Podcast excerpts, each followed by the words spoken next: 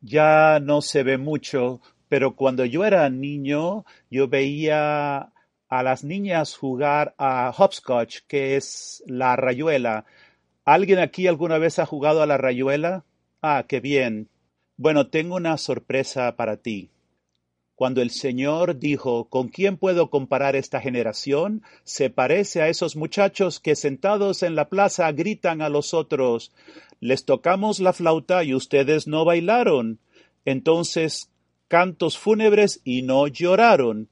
¿Saben que los arqueólogos han descubierto un juego de rayuela muy antiguo y piensan que es el juego más antiguo que juegan los niños?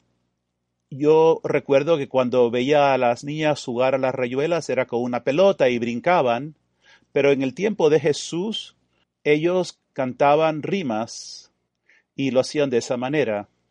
Así que Mateo está trayendo a la mente un juego de niños y dice que triste es que tantos no reconocieron a Jesús. ¿Por qué no lo reconocieron porque ellos querían estar en control.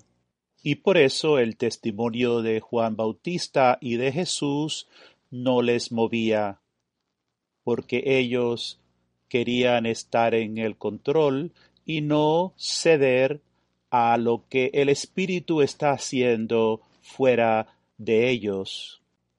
Querían planear sus propios destinos. No querían rendirse de ninguna manera al plan que Dios podía tener.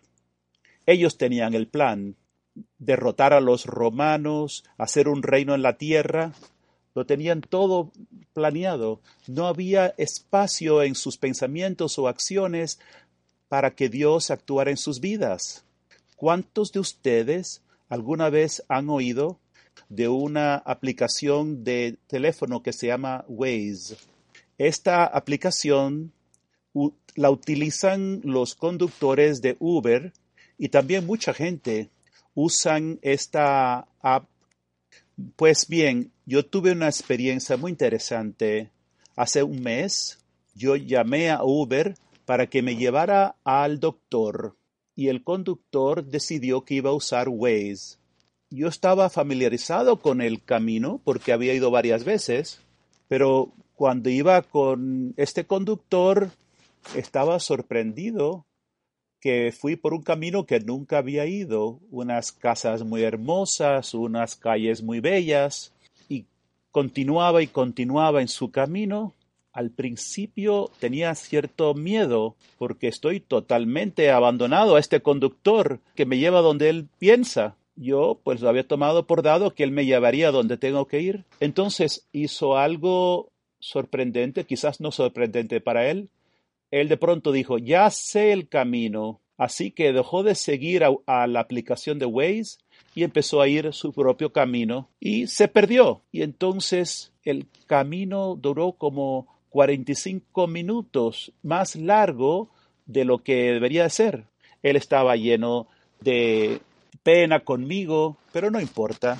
Cuando este día con ustedes aquí, le pedí al Señor, ¿qué les hablo a mis hermanos? Y me puso en la mente esta experiencia con el Waze. Y entonces me di cuenta, el Espíritu Santo es como nuestro Waze. Tenemos que aprender a confiar en el Espíritu Santo, ir por la ruta que Él me quiera llevar, no hacer como ese conductor de Uber que me llevó por un camino muy bonito, pero no era el correcto, porque él pensaba que sabía dónde iba. Cuando vamos con el Espíritu Santo, no sabemos a dónde nos va a llevar. Tenemos que aprender a confiar. Y el Espíritu no comete errores, nosotros sí. Él sabe a la hora que tenemos que llegar y a dónde ir. Completa entrega, abandono al Espíritu Santo. Tenemos que someter nuestra lógica al Espíritu Santo, porque los caminos de Dios a veces no son de nuestra lógica, pero como tenemos inteligencia, tenemos planes, tenemos que aprender a entregárselo todo al Señor. Tenemos que entregarle al Señor todo lo que vamos descubriendo que todavía tenemos apego. decirle, Señor, tú sabes el camino, tú eres el Señor. ¿Y qué, qué ocurre cuando haces esto? Es precioso. Lo primero que experimentas es paz en tu corazón, porque el Señor os dijo, mi paz os dejo, mi paz les doy, pero no como la da el mundo. Así que nos está diciendo que si queremos vivir en su paz, la vas a recibir, pero no como la da el mundo. Su paz viene de una forma completamente diferente de lo que ustedes puedan imaginarse y nos quiere llevar a todos a esa paz. La paz siempre lleva consigo gozo. El mejor ejemplo de esta vida movida por el Espíritu Santo no es tampoco el Waze, sino nuestra Madre, la Virgen Santísima.